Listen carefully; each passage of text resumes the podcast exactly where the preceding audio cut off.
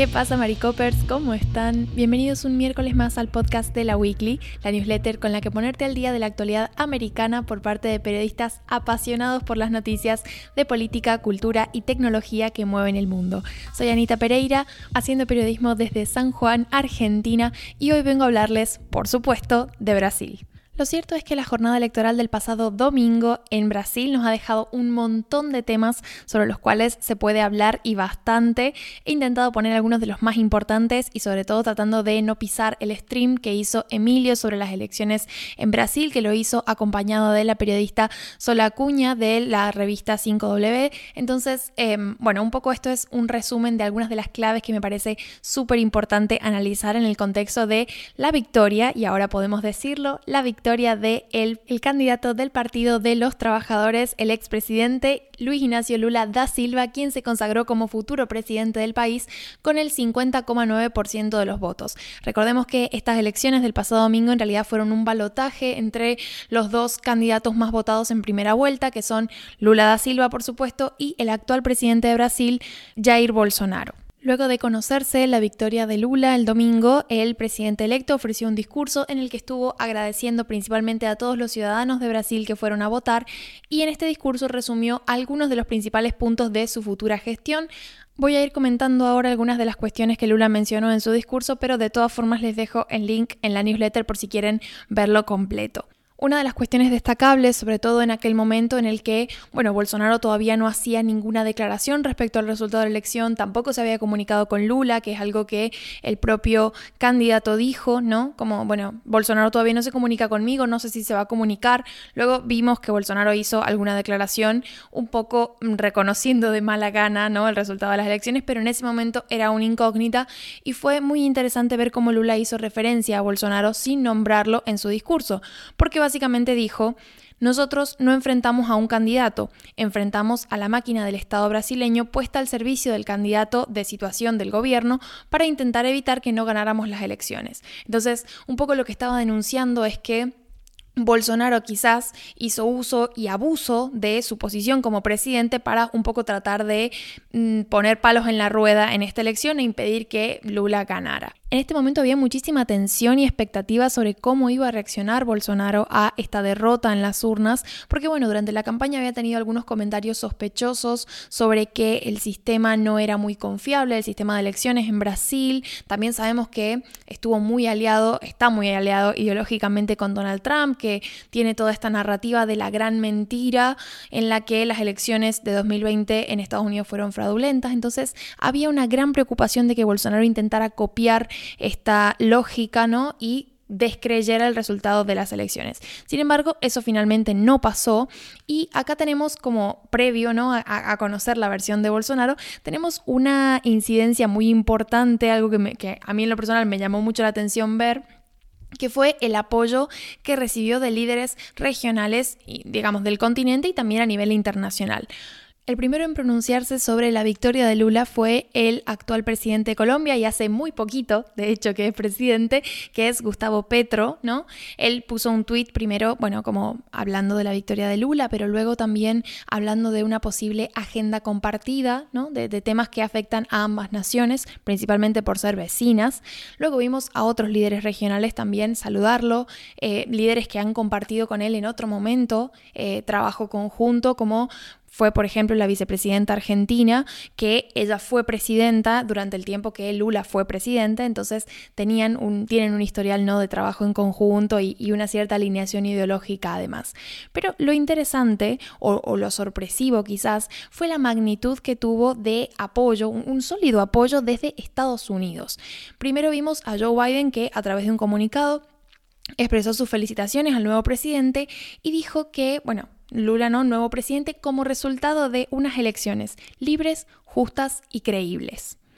Después, Anthony Blinken, que es secretario de Estado, felicitó al pueblo brasileño por ejercer su derecho al voto y reafirmar la fortaleza de su democracia. Y después vimos a líderes eh, de la izquierda tradicional no demócrata como Bernie Sanders, Alexandria Ocasio Cortés, que también le dedicaron palabras al nuevo presidente. En un gesto que yo creo que puede leerse bastante claro entre líneas, ¿no? Más allá de la atención diplomática de felicitar a un presidente electo, tiene también que ver con el reconocimiento de que la lógica que Trump abandera en Estados Unidos, él y sus seguidores, ¿no? También ha trascendido las fronteras y puede llegar a manifestarse en otros países como Brasil, sobre todo cuando el actual presidente, como decía antes, ha tenido un alineamiento ideológico con Trump. Entonces un poco parecía que Estados Unidos estaba sumamente pendiente de cualquier movimiento que pudiera hacer Bolsonaro y un poco se adelantaron con este tipo de, guiños en los saludos referidos a la democracia, la, credibilidad de las instituciones, la cuestión de las elecciones justas, libres, creíbles, como que quedara todo muy claro, ¿no? Para no dar lugar a confusiones por parte de Bolsonaro, que bueno, en un momento fue una preocupación, pero finalmente pareciera ser que eh, se ha aclarado en ese sentido. Luego, cuando nos vamos a mirar el mapa electoral brasileño, que es algo sumamente interesante, ¿no? Para ver qué tipo, qué estados apoyaron a un candidato, a otro, qué composición demográfica tienen esos estados. Eh, fue muy interesante ver cómo Lula tuvo un triunfo regional sumamente destacable en el nordeste, ¿no? Él, eh, digamos, en, los estados que componen esta zona, obtuvo más del 60% de los votos y esta región incluye lugares como Salvador de Bahía, por ejemplo, que es uno de los colegios electorales más importantes, pero también un estado con una gran densidad de población negra y mulata. En, esto, en este estado Lula logró más del 71% de los votos, un éxito impresionante. Después tenemos la situación en el sudeste, ¿no? Donde los resultados estuvieron mucho más apretados y donde finalmente eh, hubo que prestar mucha atención, ¿no? Al conteo en, el último porcentaje de mesas escrutadas, porque fue ahí cuando se terminó de decidir quién iba a ganar esas elecciones. Y finalmente miramos a Minas Gerais, que es eh, conocido como el termómetro nacional. El viernes, en una edición pasada de la newsletter, dejé un artículo que hablaba sobre eso sobre cómo el resultado de Minas Gerais suele ser el resultado a nivel nacional, entonces eh, como que se le presta mucha atención, ¿no? Y finalmente confirmó el candidato eh, que ganó a nivel nacional, ganó Lula en Minas Gerais y ganó Lula en todo el país, pero en Minas Gerais tuvo una diferencia mucho más o sea, mucho más ajustada, fue una diferencia menor que la que tuvo a nivel nacional. Ahora bien, una vez que ya hemos hecho el repaso por todas las cuestiones que atañen a la elección puntualmente y a la jornada del domingo, hay algunos detalles que me gustaría charlar con ustedes y que parte de eso tienen que ver con los disparadores que ofreció Lula en este discurso. Él dijo al principio, me considero un ciudadano que pasó por un proceso de resurrección en la política brasileña porque intentaron enterrarme vivo y estoy aquí. Esta frase fue fuertísima, o sea, creo que, fue uno de los puntos más contundentes quizás de su discurso y, entiendo que estaba previsto que fuera así, porque sabemos que Lula, digamos, no es un candidato que llega a estas elecciones como cualquier otro candidato. Él no solamente tiene en, su currículum ya haber sido presidente de Brasil, sino que tiene encima todo el desprestigio que padeció su figura pública, su imagen pública, luego del el escándalo de la operación Lava Jato en 2016. Esta operación, para quien no conoce, estuvo liderada por la Policía Federal de Brasil, que estaba investigando un esquema de lavado de dinero asociado a corrupción en la alta esfera política y a la petrolera Petrobras, que era semiestatal, ¿no? con una parte de, injerencia del Estado. La Bajato fue la operación que le costó la presidencia de Dilma Rousseff, la sucesora de Lula, a quien destituyeron de su cargo a través de un juicio político en mayo de este año, porque bueno, supuestamente también estaba asociada ¿no? a este gran esquema, pero para no alejarnos de la figura de Lula, Lula fue arrestado en marzo de 2016 bajo la acusación de haber recibido 8 millones de dólares en pagos indebidos. El juez Sergio Moro, que estuvo liderando la investigación, lo condenó a prisión en 2017 y eso hizo que en 2018, cuando fueron las elecciones presidenciales en las que ganó Bolsonaro, Lula no pudiera presentarse como candidato porque tenía sus derechos políticos revocados.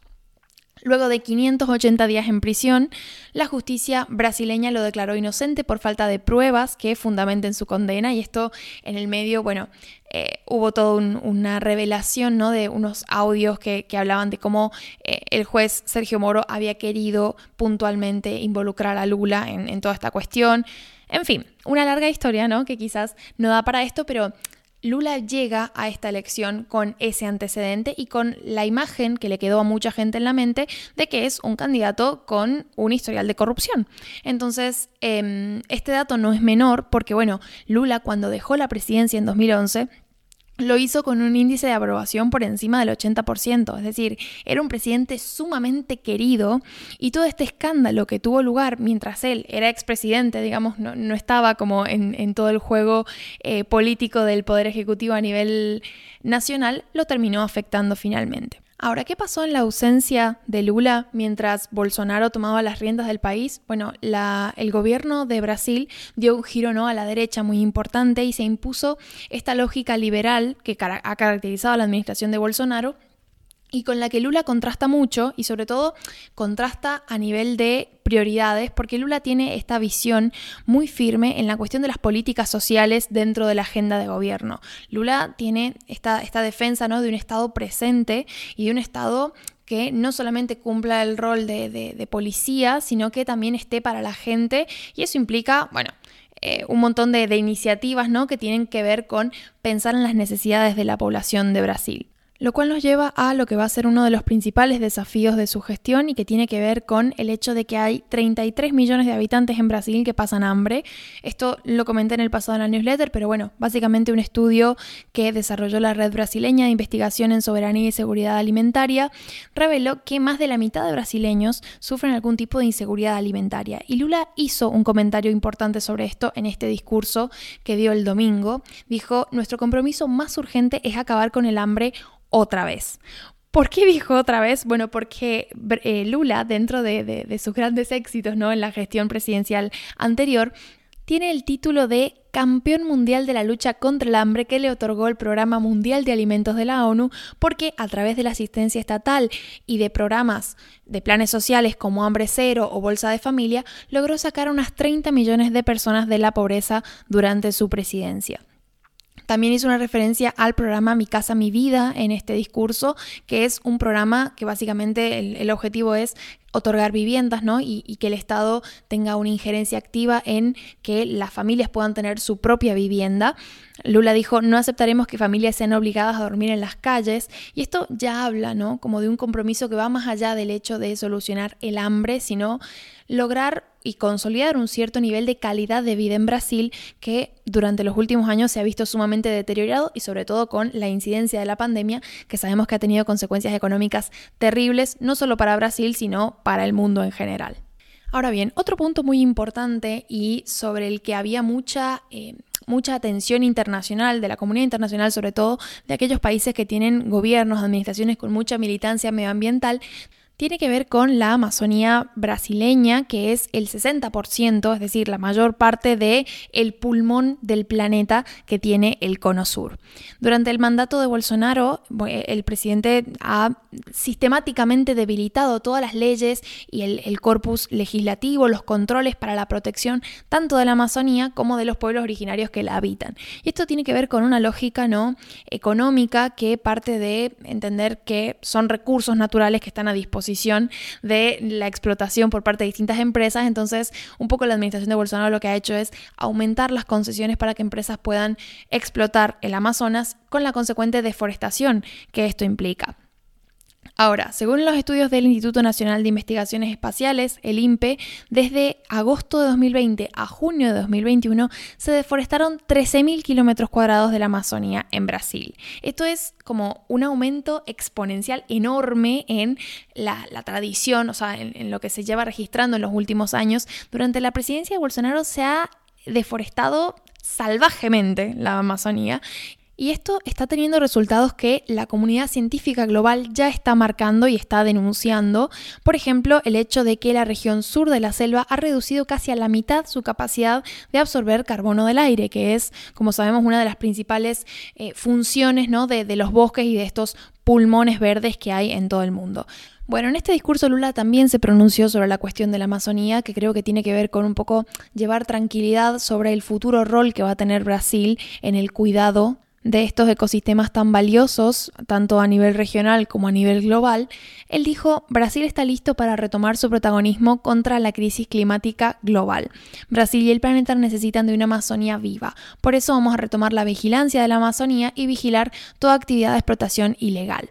Esto es sumamente importante y un poco va en línea con lo que Lula ya estuvo haciendo durante su presidencia anterior, de 2003 a 2011. Lula había logrado reducir la destrucción de los bosques en un 80%. 50%. Entonces, esto no se aleja mucho de lo que él ya estuvo haciendo en su presidencia, pero además, bueno, está todo el contexto ¿no? de, presiones internacionales que también lo van a llevar a ir eh, trabajando en este aspecto.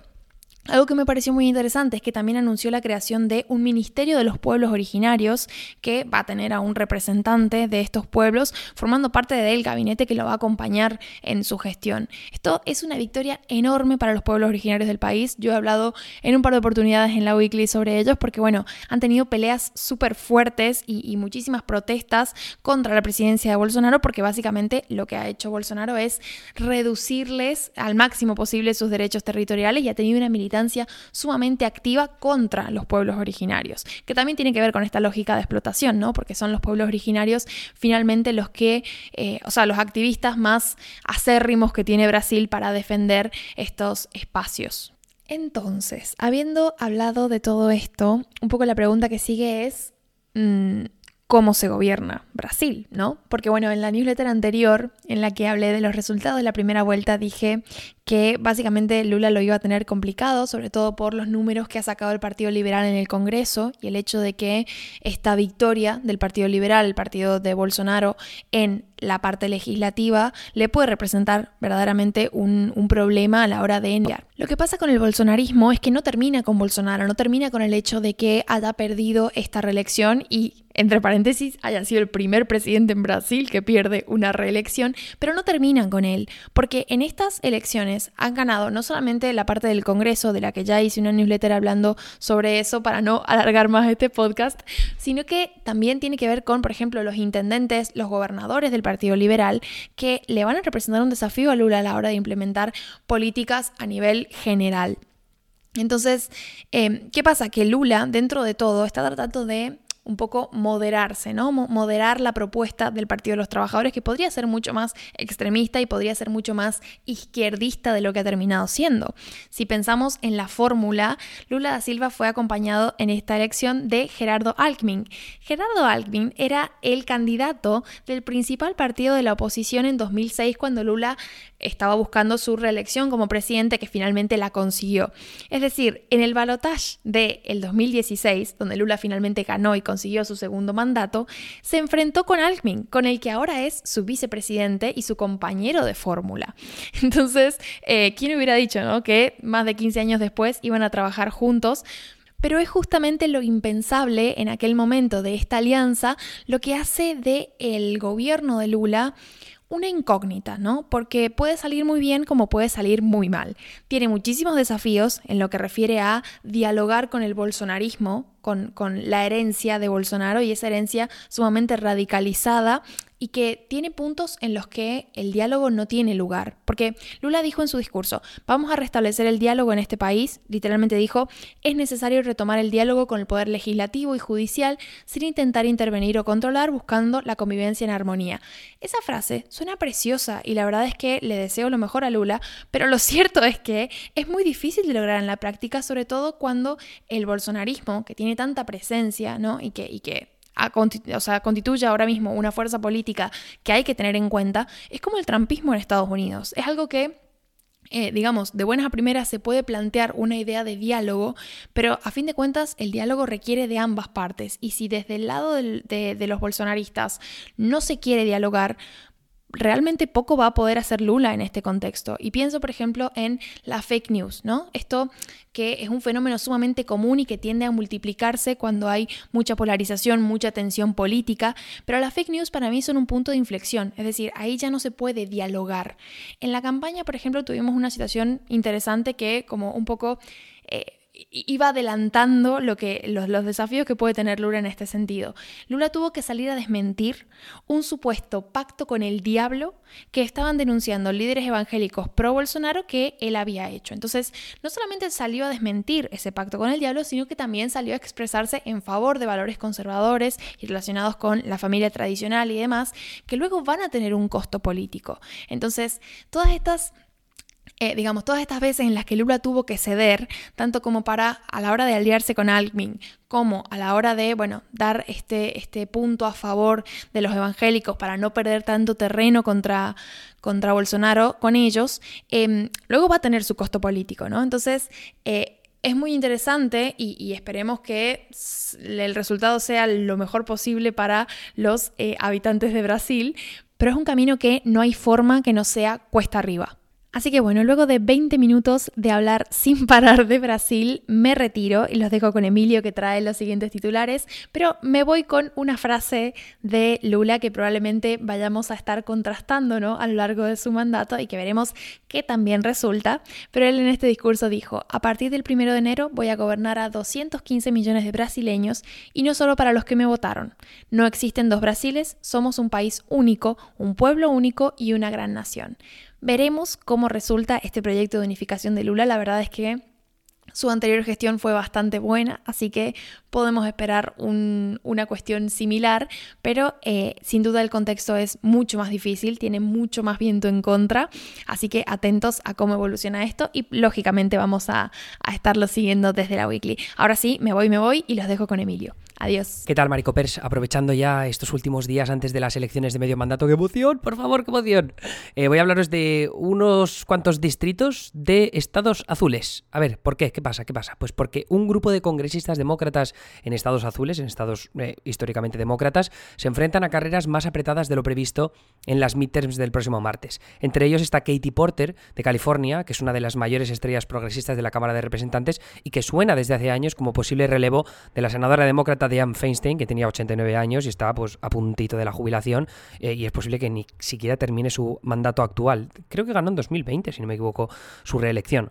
Pero el tema con Katie Porter la conoceréis porque se ha hecho viral muchas veces con su pizarrita, una pizarrita blanca con un rotulador que luego le da lecciones a los gigantes de las farmacéuticas y de los bancos. Es bastante divertida, la verdad, es muy crack, explica muy bien. Entonces, eh, ¿qué es lo que pasa con esta gente, con Katie Porter y otros compañeros suyos? Bueno, pues los demócratas ya sabemos que van camino de perder su mayoría en la Cámara Baja por razones que he ido explicando a lo largo de las últimas semanas. ¿no? La mayoría demócrata es tan pequeña en la Cámara Baja que solo les basta perder cinco escaños netos para ceder el control a los republicanos. Históricamente, los comicios de medio mandato suelen perjudicar al partido en el poder y los demócratas controlan las dos cámaras y la Casa Blanca. La inflación, por otro lado, encabeza las preocupaciones de los votantes en este tramo final de la campaña, lo que beneficia a los republicanos. Pero al caso de los distritos en estados azules, cabe añadir otras peculiaridades que me parece interesante analizar en esta newsletter de hoy. El analista Dave Wasserman publicó este martes un análisis explicando por qué cree que 10 carreras congresuales en las que congresistas demócratas defienden escaño son más competitivas de lo previsto. O sea, 10 carreras congresuales en las que los demócratas defienden escaño que son más competitivas de lo previsto. Lo repito porque quiero que quede claro. Entre las razones que esgrime Wasserman para decir que son más competitivos de lo habitual, en California tres carreras, en Illinois otras dos, en Nueva Jersey una, pues ahí son estados sin disputas competitivas a nivel estatal. California es verdad que Gavin Newsom se enfrenta a la reelección en la gubernatura, lo mismo con J.B. Pritzker en Illinois, pero son candidatos que van a ganar prácticamente seguro, ¿no? Eh, en el caso de Nueva Jersey, el gobernador ya se presentó a la reelección el año pasado y ganó, así que nada. Pero el caso es que como no hay disputas competitivas en carreras al Senado tampoco, pues eh, la gente no sale con tanto ánimo a votar. En el caso, por ejemplo, que pudiera pasar en, Georgia o en Florida, ¿no? Que los demócratas pues tienen más ganas de votar porque creen que hay la posibilidad de que algún candidato suyo gane unas elecciones a nivel estatal. En este caso aquí, como saben que los demócratas van a ganar seguro, pues ni se acercan. Y en el caso de Nueva York, donde hay otras tres de estas diez carreras eh, que son más competitivas de lo previsto, o en Oregón, donde hay una carrera cerca de eh, los suburbs de Portland, pues cuentan con gobernadores demócratas impopulares cuya reelección se está haciendo más cuesta arriba de lo previsto. En el caso de Nueva York con Casey Hochul, eh, pues ha sido cosa de las últimas semanas, ¿no? Donde se ha deteriorado bastante su popularidad. Entonces, eso es por un lado. ¿Vale? Que pues menos gente va a votar por estos asuntos de que no hay carreras competitivas o que los gobernadores o las gobernadoras, en este caso demócratas, no son tan populares, pero luego a nivel temático hay otros dos temas que destacan en este tipo de carreras. Lo primero, los votantes de esos estados no tienen por qué preocuparse con que se vaya a limitar el aborto dentro de sus fronteras porque son estados progresistas, ¿no? Nueva York, California defienden el aborto. Por tanto, el mensaje habitual contra los republicanos antiabortistas tiene menos calado porque da menos miedo, ¿no? Porque dices, bueno, yo aquí no tengo, si estuvieran Kansas, pues bueno, pero estando en California me eh, luego el crimen es elevado también en ciudades como Portland, en Oregón, que es una de las carreras, en Chicago, Illinois, dos de las carreras, en Nueva York, tres de las carreras, Los Ángeles y San Francisco, California, tres de las carreras, ¿no? Entonces, históricamente el Partido Republicano saca mejores réditos electorales con una criminalidad alta. Por tanto, cualquier eh, cifra que se mantenga más o menos estática o, o, aumente, pues va a ser un problema para los mensajes a nivel de mensaje. Es verdad que los republicanos y los, eh, el, círculo mediático de la derecha está exagerando mucho el crimen, pese a que en algunas ciudades como Chicago, por ejemplo, han disminuido los homicidios en el último año. Lo que pasa es que siempre han estado altos, entonces eh, aquí se ha apagado mi altavoz. Tampoco es que haya influido tantísimo, ¿no? Eh, la gente sigue estando muy preocupada con este tema. Por tanto, aquí lo que ocurre es que ese mensaje, como digo, los republicanos saben explotarlo mejor. Y el otro factor es que los demócratas que controlaban el dibujo de mapas con motivo del nuevo censo en esta nueva década, han definido distritos que en años republicanos fuertes puede provocar que algunos escaños otrora seguros pasen a la columna de los competitivos. Por ejemplo, Porter compite en un escaño en el que más del 60% de los votantes son nuevos para ella. Lauren Underwood y eh, Son Casten en Illinois se han tenido que introducir a electorados que son entre un 67 y un 76% nuevos para ellos. O sea, son gente prácticamente votantes que no los, o no los conocen o los conocen muy poco, entonces tienen que introducirse de nuevo a ellos y esto genera problemas porque necesitan gastar más pasta y los republicanos ahí pueden aprovechar el hueco. De hecho, ese hueco lo están aprovechando mejor que nunca en otros tres distritos, dos de Nueva York, en Long Island y uno en Oregón, que son escaños abiertos en los que el anterior titular o incumbent, que dirían en inglés, se ha retirado. Y los nuevos candidatos demócratas deben gastar más dinero para darse a conocer, abriendo hueco a los republicanos que batallan por esos escaños. Entonces, ¿qué es lo que pasa ahora? Pues hay dos escenarios posibles. Si este tipo de carreras se hacen más locales y el crimen y los precios de la gasolina, por ejemplo, lideran las preocupaciones de los votantes, pues los republicanos llevan las de ganar. Si se nacionalizan las carreras y factores como el miedo a una limitación federal del aborto hace que más votantes interesados en causas sociales vayan a las urnas, pues los demócratas podrán limitar sus derrotas. De todas maneras, a estas alturas parece claro que la Cámara Baja es una causa perdida para los demócratas, salvo sorpresa de última hora. E incluso eso se antoja altamente improbable a menos de una semana de la contienda. Lo que sí que os puedo decir, y esto como añadido para el podcast, no lo voy a comentar en la newsletter escrito, pero en Nevada hay mejores datos después de dos jornadas bastante duras a nivel de voto temprano en Nevada, que es el único estado en el que nos vamos a fijar en, la, en el voto temprano a lo largo de la próxima semana. Pero eh, han salido unos datos de voto por correo un poco más positivos de lo que se había visto en los últimos días, así que no toda esperanza está perdida en Nevada, que como os comentamos en la newsletter de ayer, es uno de los estados que será decisivos para determinar quién se lleva la mayoría de la Cámara Alta para los próximos dos años. Así que en cualquier caso, eh, bueno, hay que estar muy atentos a esa carrera, Pensilvania, Georgia, por supuesto, pero nada, eh, no todos son malas noticias en estas en estas últimas semanas para los demócratas. Veremos si se mantiene o no eh, esa estabilidad a lo largo de los próximos días. Ya veremos si también hay alguna sorpresa. No ha habido sorpresa de octubre, veremos si hay sorpresa para el mes de noviembre. Eso es todo por mi parte.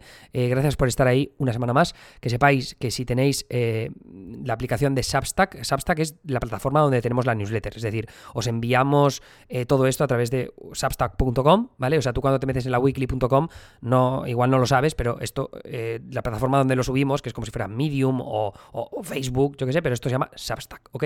Entonces, Substack ha habilitado en su aplicación para iOS, todavía no estaba habilitado para Android, pero ha habilitado un chat para el que podemos hablar mm, de tú a tú, ¿vale? Entre, entre los que sois suscriptores premium y yo. Algunas conversaciones también las voy a abrir para el resto de suscriptores, que son más de 10.000, pero otras las quiero centrar en vosotros, porque sois al fin y al cabo los que mantenéis este proyecto vivo. Sois los putos amos, ¿vale? Para nosotros. Entonces, eh, abriré algún chat mm, para privado para nosotros, así que si tenéis alguna recomendación, temas que os gustaría debatir conmigo eh, ahí en ese lado, lo que queráis, pues eh, lo podéis proponer, me podéis enviar un mensaje directamente contestando a los emails que os llegan todos los días por parte nuestra, o me escribís por Instagram o por Twitter, como sea más fácil.